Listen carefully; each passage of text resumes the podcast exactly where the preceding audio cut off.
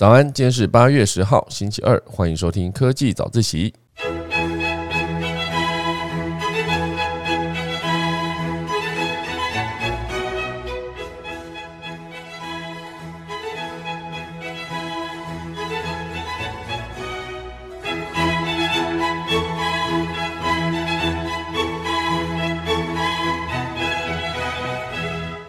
今天科技早自习要跟大家分享几则消息。第一则呢，是一个最便宜的电动车开卖，好，它叫做 Kona。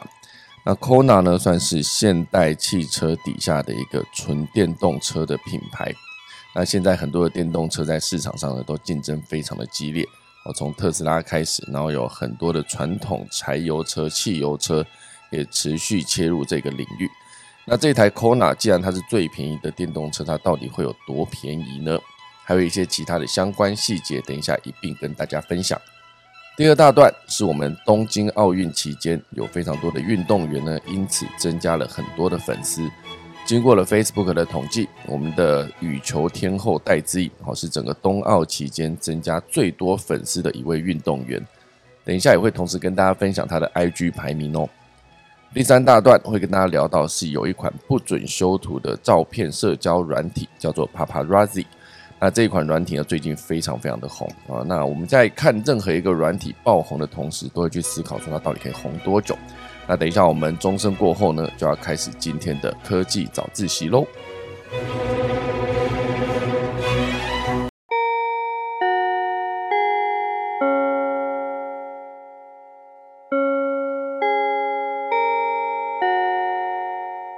首先是第一则新闻，好，第一则新闻是现代汽车拼的，现代汽车就是用的韩国的这个呃汽车制造商，它有一款纯电修旅车，哦，是纯电的哦，Kona Electronic，然后它九日的时候宣布，就是昨天它宣布正式宣布开卖，然后就是目标直指全台 CP 值最高的电动车，哈，有机会成为平价电动车的首选。那当然，大家之前听到电动车，第一个直觉就是想到特斯拉嘛，因为它的效能不错，然后加速度很快，然后那个续航力也很够。呃，而且特斯拉其实也一直在思考要推进大众平价版本的电动车，就是预计希望能够在台币折合起来大概就四五十万那个，就差不多真的跟那个平价的油车哈，呃，燃油车是一样。那这一次这个 Kona 这一辆电动车呢，哦，它在中国和美国和欧洲，它都有缴出亮眼成绩。这 Hyundai 电动车哈，现在总算要进军台湾了。台湾总代理是南洋实业哦，昨天就宣布了正式开卖这一款车，有选两种选项，一个是 EV 三零零，一个是 EV 五零零。我们就来看它的价格到底有多便宜。EV 三零零的定价是一百二十四万，EV 五零零是。呃，一百五十四万，哦，就差不多差了三十万左右，是目前台湾市售纯电动车售价最低的车款。哦，那其实跟特斯拉可能动辄三呃两三百万，然后还有那个保时捷三五百万比起来，哦，它其实算是真的有比较便宜，一百二十万。九月底前呢，你搭售早鸟优惠还可以再折五万块，跟家家政家用的充电桩，我觉得算起来真的就是跌破一百二十万的价格。就可以，如果你一百二十万不到，就可以入主一台纯电动车，你会不会想买？那这后续还是要再看哈，就是，呃，如果只看售价的话，目前台湾市售就是在这个 Kona 这台车出来之前的台湾市售最便宜的电动车是你上的 Leaf L E A F 哦，它价格是一百四十九万。然后在 Kona 它当然呃直接下砍二十五万，最便宜的版本是一百二十四万，就是比 Leaf 大概便宜了二十五，而且。最重要的是，在各项的配备几乎跟 Leaf 是同级的，而且还多标配了快充啊，快充就是充电可以让它速度变快。车内多增加了一组无线充电座，而且中央荧幕还比 Leaf 大两寸哦。所以如果仅看这个你上跟这个 Hyundai 的汽车比起来，好像账面上看起来它的售价便宜，然后一些设备也够，甚至荧幕还比 Leaf 大哦。那这就是这一次那个呃。Kona 这辆车哦，那当然它价格跟规格都完胜，可是它有可能是台湾销量最好的，因为目前为止台湾销量最好的电动车是特斯拉的 Model Three。那它有没有可能在效能上面跟 Model Three 竞争呢？哦，所以这次呢，Kona 它直接提出它是有两百两百马力跟四百四百公里以上巡航表现。哦，EV 五百讲是 EV 五百，不是前一版的 E EV 三百。EV 五百有两百匹马力，然后有四百公里以上的续航表现。四百公里呢，其实你已经可以，诶，是不是可以从台湾头开到台湾尾？哈，基隆开到高雄，它那个高速公路的里程大概就三百多，应该还没有到四百哈。所以，呃，算起来这四百公里以上的巡航表现，应该就是可以直接开到高雄，从台北开到高雄。基隆哈，那这个比 Model Three 便宜十多万，因为这个 EV 五百，它是拿 EV 五百这个一四九万这个版本来比，哈，就是还是比 Model Three 便宜十多万。但是这两辆车的比较就没有那么简单，哦，就是内装取向跟性能完全南辕北辙，哈。哦，考量到那个智慧辅助驾驶这个技术，因为其实特斯拉不只不只是做硬体啊，它的那个电池系统啊，然后它的机电，然后它的所有的只要跟人工智慧有关的啊，自动驾驶相关，它的其实软体方面也是做的非常的好。哦，所以这是为什么很多人要跟它竞争的时候，不单单只是把硬体车子做出来，那软体如果跟不上，其实。呃，也是相对比较难跟特斯拉竞争哦。所以如果说真的要把预算拉到一百五十万这个区间的时候，Model Three 的 CP 值可能还是略胜一筹哦。前提是那个车主要能接受极简风格的车辆内装哦。可是这时候当然还是有在考量说，这个 Kona 到时候到底是谁会去买呢？它其实很有机会成为下一代的小黄神车，小黄就是计程车啊。哈，如果算入政府的购车补助，价格在新台币一百万区间。算起来，如果你家庭有家里有一个固定的充电桩的话，那这辆车的养车成本三四年后，就是如果跟燃油车比起来，可以省下三十到四十万，我就足以摊平的购车的价差。哦，所以这当然还是以每年两万公里的里程数来预估啦。哦，如果是高里程的商用的话，摊平速度会更快。所以如果说一般人要买电动车的时候，你诱因当然就是它的低持有成本嘛，可能是电费就是比油还要便宜。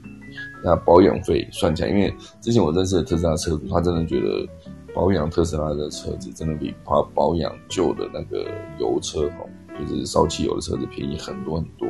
因为它引擎系统结构完全不一样，因为它就是换成电动的马达嘛，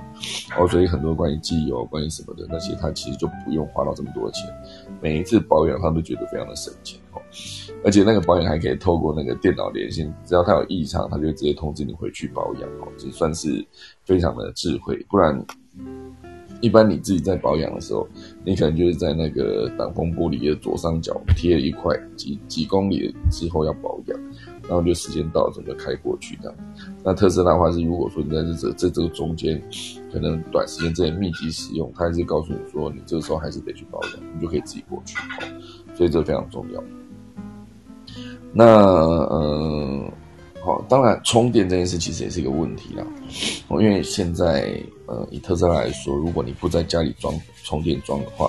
其实你还是只能去找路上的超级充电站。好像我知道圆山呃花博公园那边就有一站，常常看很多特斯拉车主在那边等充电，在那边聊天。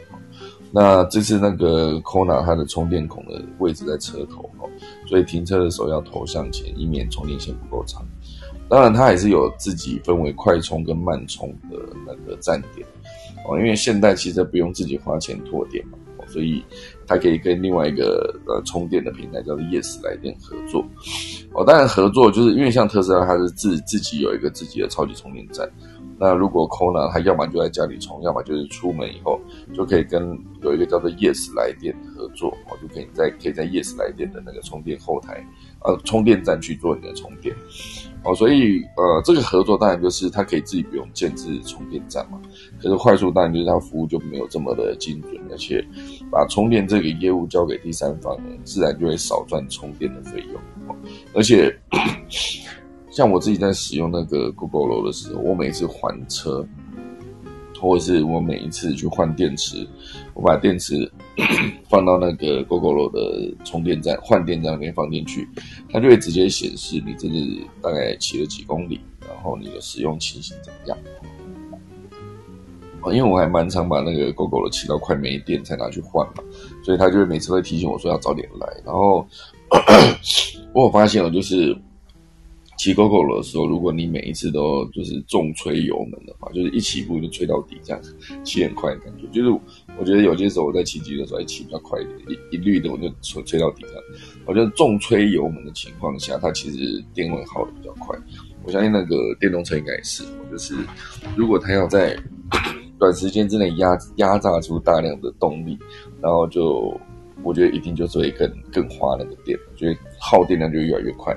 哦，所以如果你可以维持一个稳定的加速，啊，不要每次都重吹油门或者重踩油门的话，对于这些电动机车、对电动车来说，应该还是电池可以用更久。就是，所以我常常在骑 GoGo 的时候觉得奇怪，明明它上面显示可以骑什么呃五十公里，那为什么我每次骑到三十几公里的时候，它就已经跑到快没电？所以就是应该还是对跟使用习惯有差。哦，所以再讲回来，如果你的每一次分析电池都可以回过头去分析车主的使用情境的话，那这个业务对于之后优化电池、优化服务、优化整个呃这一套电力系统，对于这整套来说，它当然是非常有帮助的。所以当今天 Kona 它这辆车是把这个整个业务外包给 Yes 充电的话，哎，是 Yes 充电吗？哦，Yes 来电，他把这个业务包给 Yes 来电的话。对于电池使用这件事情，或是充电的逻辑这件事情来说，它的掌握度就不会跟特斯拉一样哦。那当然，久而久之就会有更大量的数据累积，更大量的呃电池效能的优化，比起来它其实就没有办法呃跟特斯拉后续的软体跟呃软体累积的数据，然后再优化出来的那一套服务去做竞争哦。所以它非常的。呃，我不知道前期当然这是一件好事啦，因为它不用花钱直接建这么多的换电站。可是它当然就是快速启动下，当然就是你没办法长久累积这个资料，会有点可惜哦。所以当然呃，这一次那个 h y u n d a 的这个 Kona 这辆车，它当然是希望以非豪华车的定位抢下抢占下一波新能源车的市场。那他们有一个计划，就是 二零二五年哦，他希望能够促成零污染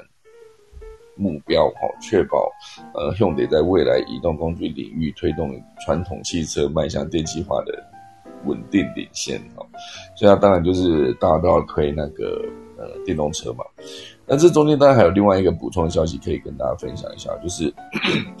拜登哦，美国的总统拜登他已经签署了一个行政命令。它是要求二零三零年的时候实现过半新车都必须采取零碳排放的设计。我这个行政命令签下来了，所以二零三零年到到从目前开始算，大概就是八年半吧，差不多八年半左右，八年又四个月。我觉得八年又四个月之后，所有的新车出厂，那就必须有一半我的车都必须是零碳排哦。零碳排零碳排放有可能就是就是不能再用燃油车，所以你要快速的转向那个汽油车，呃，转向电动车，好，这个算是一个新的规定了哈。而且其实之前呃，加州跟呃好几个州都已经确认在二零三五年就全面开始停售传统的燃油车，那包括他们的通用汽车也确认了二零三五年会全面终止生产传统的燃油车。所以，包括福特啦、Volvo 啦、菲亚特，很多的车厂都已经因应全球各地的要求，二零三零年就开始走向全电车辆的发展。哦，所以算是接下来一个趋势。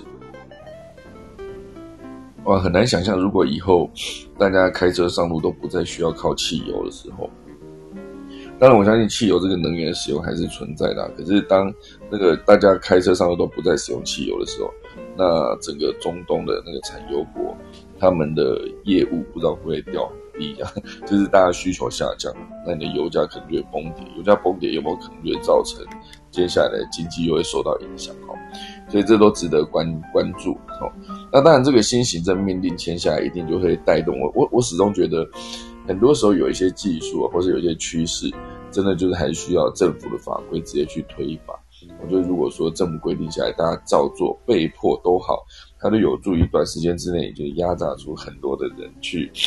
完成这个目标。好，所以美国境内目前为止电动车的整体销量还是远远低于燃油车。我相信全世界都是。哈，那即便是充电站的资源越来越多，然后规格也，当然还是有很多的民众是没有办法被说服说要去换电动车。那如果是我的话，如果有特斯拉可以买，我应该就去买特斯拉。就是虽然很多开特斯拉的人会说，就是车子的内装还是不如那个 B M W 或者 Benz 传统那种百年顶级车厂。来的优质哦，就你还是可以感受到，不管是开关门啊、车内的感觉等等，它都还是一个有一点落差。可是毕竟它跟那种百年车比起来，它的寿命目前为止也没有就是人家的好几十、到几十、几十、十几分之一、几十分之一这样哦。所以当然还是有进步的空间啦，就在内部的车子。可是至少我在路上看到很多特斯拉的时候，它的设计我觉得还是好看的，就是。不管是它的呃跑车还是修旅，对我来说，它的流线条，而且我觉得我还真的还蛮喜欢它的那个把那个把手直接整合到车门，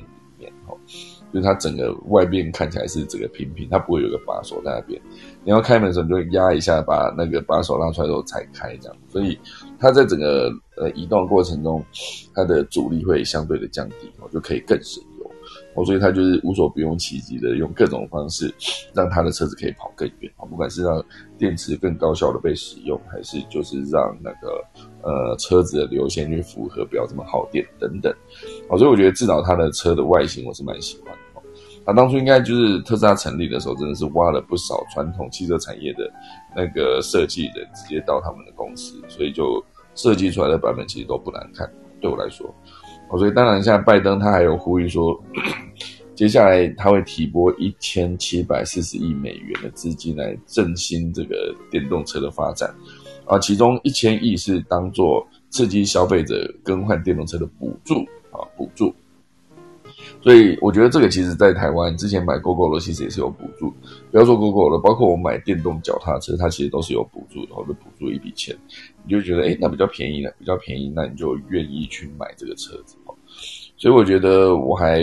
蛮喜欢从政府拟定好策略计划，直接把它变成一个法规方案，让所有的企业或者民间直接跟着执行。这真的还是需要政府的带头。所以如果说政府没有很认真在带头做这件事情，推动任何事情，它的进展就会比较慢。因为靠着民间的力量，当然还是有机会慢慢的前进啊。可是缺了法规这件事情，它就会没有办法这么快。因为毕竟你如果法规有些时候它不是助力之外，它可能还会变成阻力哈。就是它的规定如果到那么严格，那很多事情不能做的情况下，大家就是呃杀头生意有人做，赔钱生意没人做嘛。就是很多商人很清很清楚很聪明，他们都会算出自己的成本，然后当他发现法规不配合，然后啊法规不对你来说不友善，自然而然我就不会去做这件事情。那最终就是所有的发展推进都会非常的慢。所以这个法规推进就是从拜登下下去疾呼啊电动车这件事。我呢，我这时候我就在想说，如果当初二零二二零二零嘛，对，二零二零选上的是川普的话，因为川普他其实是不相信那个全球气候变迁暖化这件事情哦，就是呃确实温度是上升的，那冰山确实是融呃融化，然后面积缩小了，那海平海平面确实也是上升了。那些种种的数据，就是对对川普来说，他都不觉得是气候暖化造成的。那最终当然现在知道是选上的是拜登嘛？那拜登这一次就是对于这个电动车的这个友善的这个，我觉得他的这个呼吁，或者直接把它变成法规，我算是真的有机会帮电动车这个产业往前推一大步。因为所有的车厂，你你也可以不开始研究电动车，可以。可是，在二零三五年之后，你就要去思考你到底要卖什么东西。如果你现在不研究的话，哦，好，那这就是今天的第一则新闻啦，就是讲到电动车相关，而且这辆再跟大家呃，就是回顾哎，什么 recap 一次哦。这辆那个 Kona 这辆电动车呢，它是有两个版本，哦，一个是三三零零跟五零零嘛，哈，这个三零零它的。售价哈是一百二十四万哈，五零零售价是一百四十九万哈，大概就是差了二十几万哈。好，诶诶，我刚刚是这样讲嘛？啊，对对对，啊，E V 三零零跟 E V 五零零哈，然后它的售价哈，一个对对对，没错哈，一个是一个是一二五啊，一个是一五四，这样差不多就这样，一五一二五跟一五五来跟你讲讲，差了三十万，就是大家会愿意买这辆车吗？哦，因为它毕竟还是比特斯拉的 Model 三便宜哦。哦，好，那这就是今天第一则新闻。第二则新闻呢，跟大家分享一下哈。奥运期间，今年的奥运当然有非常多值得关注的点啊。第一，当然就是我们的奖牌数哦，有史以来最高。那这一次，在整个奥运举办的期间哦，过去两周赛事举办的期间，其实很多的球员或者运动员们，他们在社群软体上的声量都越来越高哈。这件事情，我觉得我有印象中有曾经看过。因为我也是朋友了哈，他其实是台湾民音哦，台湾民音他在也算是我在开发号上面认识的朋友。他在这次奥运举办期间呢，他很认真的去做出整理，那个叫呃所有台湾参赛的选手们哈的 IG 啊、粉丝团啊等等，然后就就是大力邀请所有的网友跟他的追踪者们呢，一起去帮这些呃运动员们按赞啊、按支持、按追踪这样子。哦，所以很多的表现好的球员哦，表现好的运动员哦，就会累积非常多的追踪数。而这一次呢，哈，就是脸书就公布过去两周赛事期间全球运动员的社群排行榜。那羽球世界球后代之一呢，他其实在女单决赛后，哦，他的贴文共获得一百三十六个万个赞，哦，算是一个高居榜首。哦，一则贴文一百三十六万赞，哦，真的是非常厉害。那整个以粉丝数增加来说，它其实是增加五十万的粉丝哦，其实非常多，五十万一瞬间两个礼拜增加五十万，我不确定这个数字有没有超过那时候的泛舟哥啦，因为那时候泛舟哥好像也是一两个礼拜不到，他就直接粉丝团冲到六七十万，也是非常快，从零哦平地一声雷的冲到六七十万，现在应该还是好像还是有七十几万吧，的印象中啊，因为很久没去看了。哦，所以一次增加五十万粉丝算非常厉害，而且现在这个时间段增加的粉丝，我相信一定就是真的喜欢这一个球员哦，这喜欢真的喜欢这个运动员才去按的赞，所以他就不可能是有一些是假粉丝或是一些呃幽灵粉丝，因为是一些那个人头账号不可能哦，应该就是真正的去支持鼓励的这些真人按赞的粉丝哦。那这是第一名哦，戴戴之颖哦。年呃，奥运期间增加了五十万的粉丝，然后有一则贴文啊，有有，然后他的贴文总共应该不是说一则哈，贴文总共获得一百三十六万个赞。那第二名呢？诶，还是台湾的选手，他就是羽球选手王麒麟哈，他获得羽球男双金牌后的贴文超过一百零四万个赞，哦，非常厉害，一百零四万个赞。那呃，这一次当然统计完之后，戴志颖是粉丝增加数最高的哈，增加了五十万，哦，他就成为脸书全球获得最多新粉丝的运动员，最多新粉丝哈，不是说最多粉丝，是最多新粉丝。那王麒麟是在这次大赛期间呢，增加三十六万个新粉丝，也是很高，是位居全球第二。好，那当然这是脸书的统计嘛，那大家知道脸书跟那个 IG。哦，它其实都算是 Facebook 体系，好，底下它有一些数据，它其实可以是都一起统计，好，所以以那个 IG 全球互动数这个排行榜来看的话，呃，戴之颖是四百七十二万个互动次数，位居全球第九，全球第九哈。那当然以 IG 的追踪数来说，冬奥期间获得最多 IG 追踪粉的的运动员是第一名还是戴之颖哦，哎，还是戴之颖，而且第二名其实是王永伟。哦，就是他其实那时候说，呃，好想拿金牌哦，我想拿金牌这个，然后他拿到金牌之后，就是给在脸旁边磨磨了一下，就很可爱这样子。哦。那呃，增加数就最多。那当然，王麒麟啊，好林云儒啦、李阳啦，哈，就是分别新增了六十一万、四十万、三十万跟二十九万，好，二十七万。哦，所以总共就是戴志颖这次当然在 IG 上面还是增加了六十一万的追踪。哦，所以嗯。很多的表现好的运动员哦，他们其实增加的粉丝的速度都非常的快。那就是希望大家在大赛期间之后哦，到时候他们还是要回到平常辛苦的练习的时候，如果有发文的时候，大家还是可以多多给他们支持跟鼓励，因为一个人的训练是非常辛苦，运动员的训练哈。那有些时候你想说羽球，你可能在对打练习的时候，你还可以看到另外一个对手，这样看，可能是你的教练，可能是你的陪练员，可能是你的。呃，搭档啊，比如说他们那个双打的时候，可能可以找搭档一起来打。至少你还可以看到一个人。可是我就想象那个举重的练习一定是更辛苦，那就是会一直面对增加你肌力的重量训练那些器材，或者是就是一直不断的去举那一个呃杠杠铃哦，就是整个过程应该是非常枯燥而且非常的艰辛的。那这个时间可能是更需要大家的支持跟鼓所以如果有暗战的话，我就想说，哎，郭信存为什么没有增加这么多赞？他毕竟这是破了。大会纪录也破了奥运纪录，奥运就大概破破了世界纪录，也破了奥运纪录，拿下最好的成绩的同时，还为台湾拿下了一面金牌，而且是希望大家可以多多给他鼓励。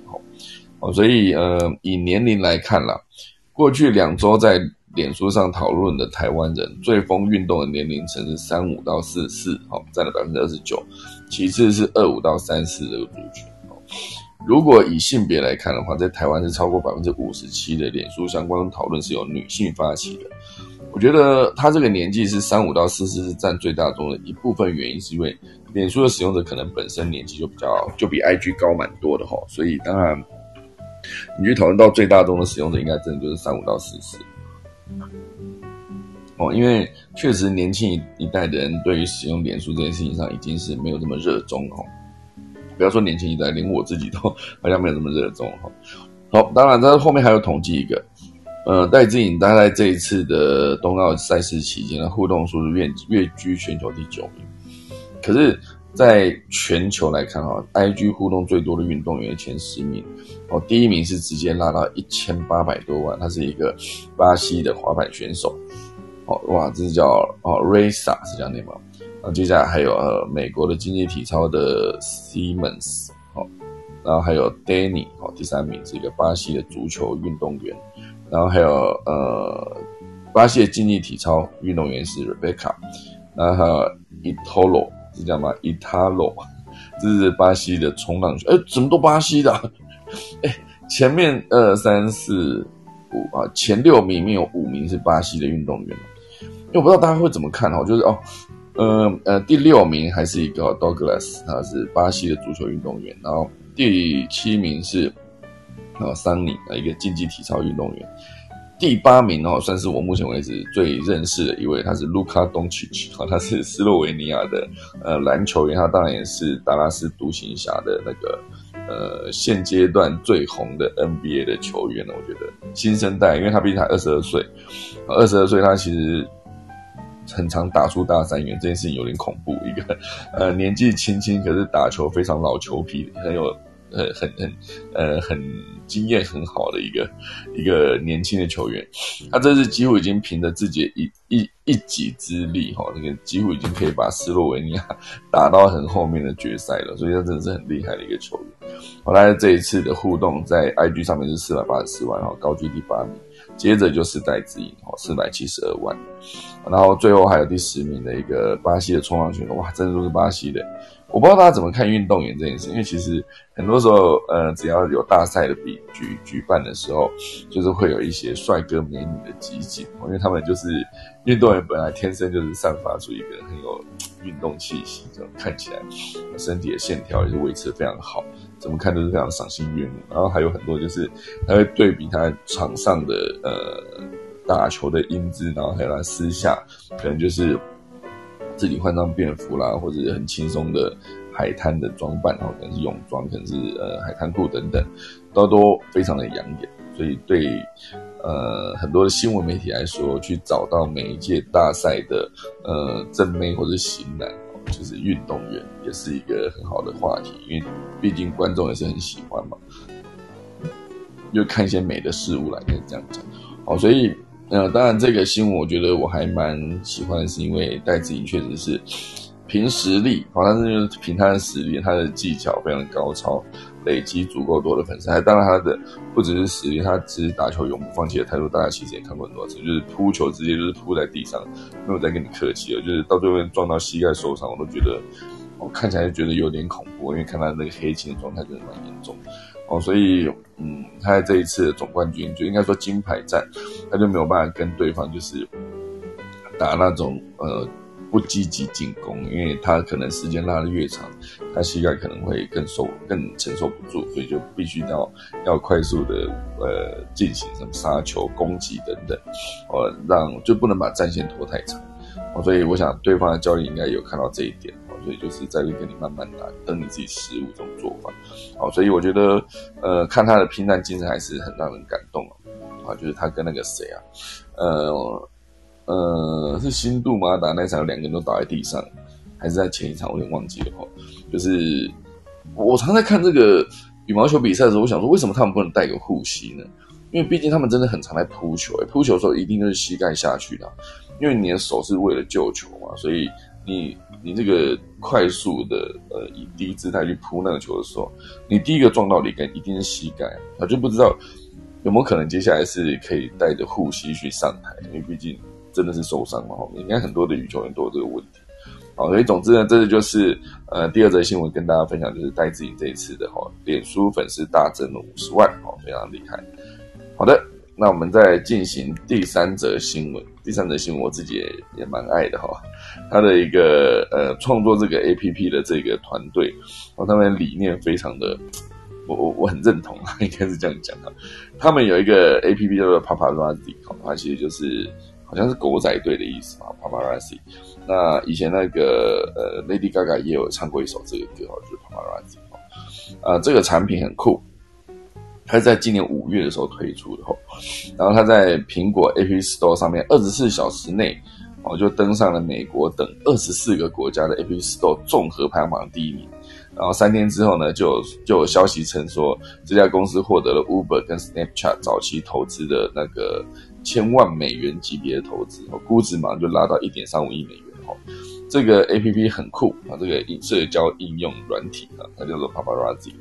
它的创始人叫做 Alex 跟 Austin 哦。他们呃并不是第一次做那个社交软软体哦，他其实原本两个在二零一八年的时候就有做出了一个 T T Y L 哦，Talk to you later 哈，一个语音交友的聊天呃产品哈，就是你一开始在使用它原本设计的第一第一个 A P P 的时候，就是呃有一点像是在线的对讲机啦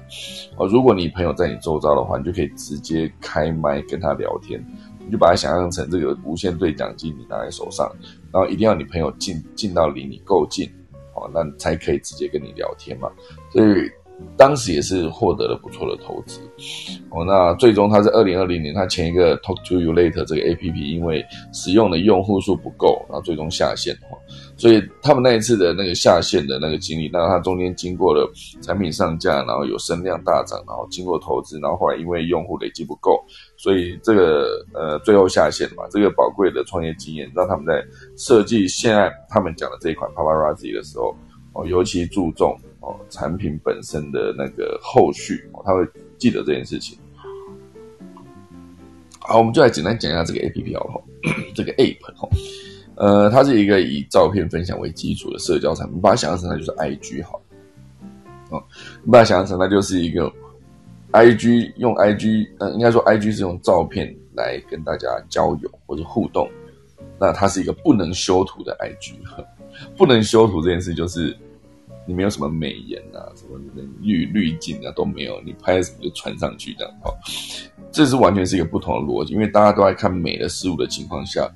一定都是修图修到一个你可能很多时候你会看到，我靠，怎么跟本人完全不一样，哈，吓到这样，那。嗯，这个 paparazzi 他分享照片的时候，只能用后置镜头拍摄身边的家人或朋友，不能自拍。哦，重点就是他不能自拍。哦，拍完之后你也不能修图，哦，也不能发什么写什么调整文字，什么都不行。你拍完最多就是让你配一个表情就上线，就只能配一个表情就上线。哦，然后他的自己的个人档案介绍页面也不会有各种呃凹造型的照片，而只会有。呃，朋友的相簿哦，就是如果你有你为三个朋友建立了相簿，那每个相簿都会有这个朋友的照片哦。当然，当然前提是呃，如果你的这个朋友也跟你用一样的这个 Paparazzi 这一个 A P P 的话哦，所以乍听之下，目前为止我不确定到底有多少人听到这个 A P P 的这个新新的逻辑，你会想去使用这个 A P P 哦。那当然，呃，你想说它它是一个不能修图。然后他也不能按赞，好，不能按赞。所以你在看另外一个人的档案的时候，你就会看不到对方有几个粉丝数哦。因为其实现在对我来说，应该说对很多的那个社群经营者或者是厂商来说，他们在看一些 IG 的网红，或者看一些 Facebook 的呃粉丝团的经营者，他们全部都会去看他到底有多少粉丝，多少追踪。因为你现在一看就是哇，这个人十几万，这个人一百万，那一定就是声量很高的人嘛。我有些时候也是看到说哇，这是个两百多万，可是我之前却不认识这个人哈，所以你还会还是会惊讶一下，就觉得哇，这既然累积了这么多，好，好，既然累积这么多，一定有他的本身的厉害之处，好，所以这这当然非常重要，就是你一开始会看对方的粉丝数。那如果说你不看对方粉丝数，你要看什么呢？嗯，而且他最重要就是，嗯，他有一个。为什么他要这样这样这样做是有一个原因的。好，这两位两位创办人觉得，我对于社交媒体上的所有大家过分自我包装的这个行为啊，有一个很深刻的批判。因为当你修图修到一个大家不认识你的时候，哎，修图真的是蛮厉害，它可以让你眼睛直接变大，然后五官变立体，甚至没有化妆直接变化妆，然后脸变小。所以现在常常在呃抖音啊或者在 TikTok 上面，其实也是一样这个逻辑，就是。呃，一个网红就是对着镜头，然后他就会呃很完美的样子嘛，然后他就一个人就是好关掉美颜，然后就把那个美颜这个功能关掉，然后美肌，然后美关掉美肌这个功能，然后再把滤镜关掉，然后再把那个呃后置画上去的妆关掉，然后那个可能就是他眼睛可能会变小，然后那个眉毛可能会变淡，然后最后就是把瘦脸这个功能关掉。我曾经看过一支作品，但是到最后面是。前面的关掉美颜、关掉滤滤镜啊，关掉什么什么功能，其实好像都还好，就看起来就是个人气色变差。可是他说最后一步就是他把瘦脸这个功能关掉的时候，就整个脸就膨胀了，几乎是百分之五十以上，就觉得哦，这个人脸变大很多这样，然后就完全是你认不出来那个样子。哦，所以在社交软体上，每个人都过分包装自己，这确实是每个人都会做的事。因为你也不想，就常常你在滑 IG 啊，滑什么，你就会发现越滑越哀怨。因为怎么感觉别人都在度假，都在吃美食，都在都在住很好的饭店，然后享受很棒的服务。那为什么你就是拍照没有办法拍出像他们一样，就是这么丰富？哈。包括我自己，我想说，哎，我每天之前每天的呃跑到公司上班，然后去摄影棚录影，然后再回家，我的点大概就这几个地方。我很少在工作期间可以到处跑。可是当然很多旅游部落客他们的工作本来就是到处跑，很多网美们他本来就是会到各个景点打卡，这是他们的工作，所以他们拍的照当然质感会比你比你好。可是每个人在发社群的内容的时候，就毕竟不会一直发糟糕或者我很惨，不可能一直传达这些讯息，一定都是自己。生活状态是好的，你才会发嘛。哦，所以这也是为什么你在越看别人，就觉得越羡慕别人。事实上，你也不用羡慕别人，因为别人不好的的东西，他也不会想要剖。他不剖，不代表说他没有。也许他可能在光鲜亮丽的外表之外，他也有一段很辛苦的经营的过程，或者是一个很糟糕的生活条件。哦，他不得不遵从的一些什么事情，那他不会讲出来，那你自然就无从呃去平衡你对他的羡慕这件事。哦。所以我觉得这个东西它没办法去修图，没办法，呃，去过度美化自己。那他这个想法确实就变成一个很棒的一个切入点。就是如果你也对这件事情很反感，那你确实可以来使用这个服务，因为你就自己也不用再去过度美化自己了哈。好，所以我觉得当他今天下载第一天就直接攻下榜首，那他的不只是这一个啊核心的理念。受到很多人的欢迎，他的经营的方法也很特别哈，他是用 TikTok 来当做主要的宣传管道。啊，TikTok 当然就是在大陆叫抖音，在抖音版在国外都算是 TikTok 哈，他在 TikTok 上面的官方账号二两个月哈，他总观看次数为一百四十万次，然后最受欢迎的影片有达到一百一十一一百一十万次的观看，哦，他其实是用那个变焦镜头记录一个年轻女孩做鬼脸的样子。哦，同时暗示大家这一个 App 接下来会成为一个厉害的社交产品，然后他会找非常多的网红参与内部的测试，封就是封闭的测试，然后还制作短视频。哦，所以，哎，讲到短视频就知道，我现在看的这算是一个大陆的报道，因为他是用短视频来讲，它的注册页面其实就是不一样的。你进入这个注册页面的时候，你就会先看到一个十五秒的介绍介绍的影片，然后会告诉你怎么使用。然后你在使用过程中，你就会觉得自己变年轻。我觉得他这样写蛮酷的哈。然后还有一个是呃，它里面还同步接了那个 Snapchat 的那个按钮按钮哦，你可以直接把你的照片分享到 Snapchat 上面哦。所以当然这个 Snapchat 目前为止在美国啊、澳洲啊、英国等等，它覆盖了非常大量的呃十三到二十四岁的人群，所以这群人群也算是 Paparazzi 的呃目标人群，很重要。好，那第三个重重点就是他没有。呃，有去思考，好，如果他的用户数，哦，他举了个例子啊，好，呃，突然间爆红的东西，它到底能红多久？他举一个非常好的例子，这个例子呢，也就是各位现在目前为止正在使用的这个 Clubhouse，Clubhouse 在今年二月的时候，基本上是爆红，哦，而且他二月的时候，甚至伊隆马斯克也直接进来，直接开了一间来对谈哦，你就很难想象你。平常看到这个在神一般存在的这个，他竟然有可能跟你在同一个房间。然后，如果你有幸被拉到上面 speaker 席的话，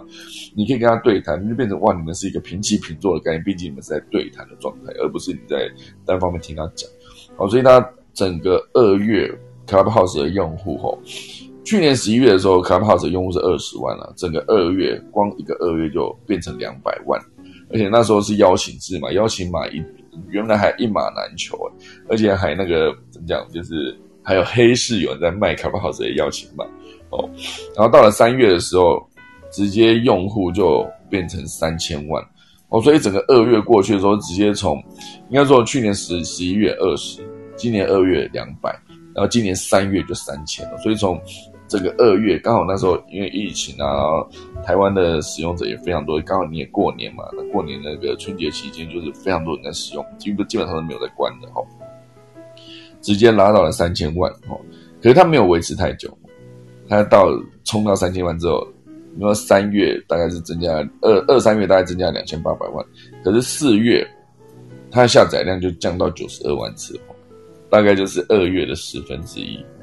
那今年七月，当然就上个月哈，宣布。邀请制结束了，就所有人都可以直接注册使用，可是他却没有办法再创造出下一波，因为之前其实，在四五月的时候就一直有传言说安卓版会上线，那很多的创作者或者很多的呃讲者们也都一直在期待，就是安卓版上线之后能不能带来更多的流量、更多的观众收听哦，听众来收听啊，事实上是没有，好像是好像也还好，因为后来大家也玩的有点腻，尤其是最近这一段时间，几乎就是这两个礼拜吧，这两个礼拜我觉得我认识。的人就是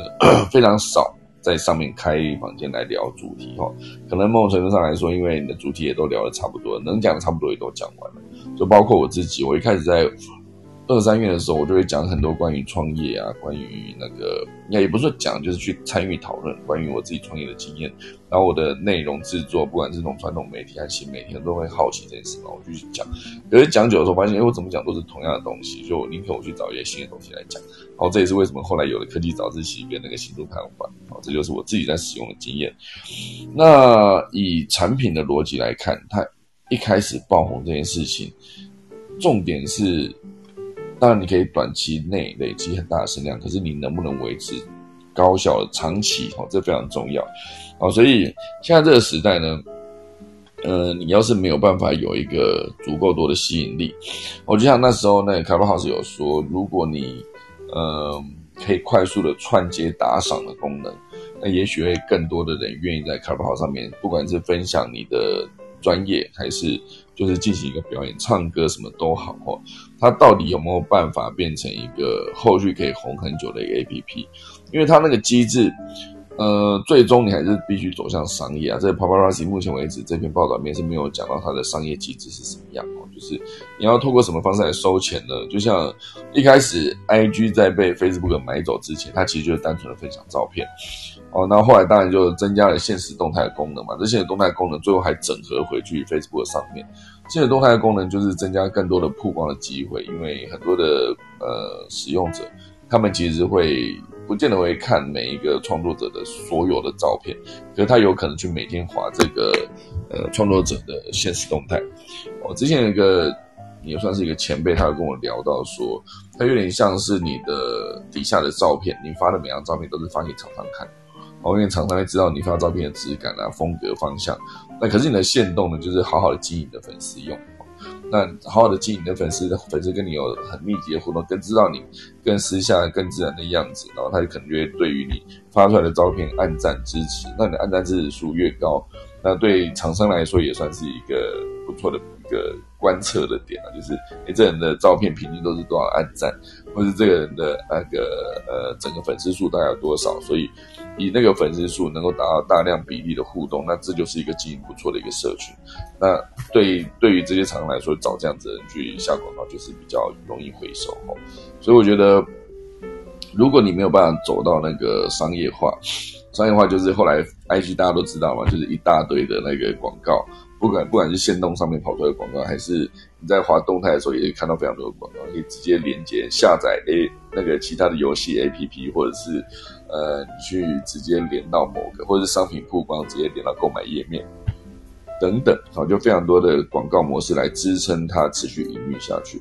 那这 Paparazzi 如果说它不能修图的话，那你是一个使用产品的状态，我是一个厂商，我会不会愿意，就是把我的产品放在一个没有修图美化的一个照片上面？那 对于这个产品来说，到底有加分还是没有加分？这就是可以值得思考一点。那如果说这一块的商业模式相对进行会比 IG 难的话，就是 IG 原本那个 APP 难的话，那它的商业获利模式到底是什么？就是如果说它有足够多的使用者。它可以足够多的使用者，就代表说它有足够多的曝光的机会。可是到底你要曝光的东西是什么？还是一样不修图的照片吗？还是如如果只有广告就修图？我相信这个商业模式应该是不存在的。那。就是有足够多的使用者，当他没有变现的时候，你少了那个拉力跟推力，那其实大家都是会离开的。就是包括开发上面目前的听众，也是人数变少的状态。哈，就以前那个呃早间新闻，或者是应该晚上的歌集啊，那个讲股票的，哦，动辄就是八八千人、七千人哦，满满就是人数上限。那现在好像也是没有办法，就是冲到这么高，但是人数有离开了一些。这是事实上一定会发生的事情哦，所以这个 Paparazzi 这个 A P P 呢，就是值得大家好的观察，它后续想要做一些什么哦。就是很多创业家他其实对于自己的产品以及对这个市场观察跟对于他未来走向的理解是完全不是我们这种一般老百姓可以想象哦。就你不太知道他脑袋里真实的想法是什么，可能他有更棒的布局。可是现阶段他没有办法很明确的告诉你，这样就是不靠这个东西来获利，他可以靠什么来获利？那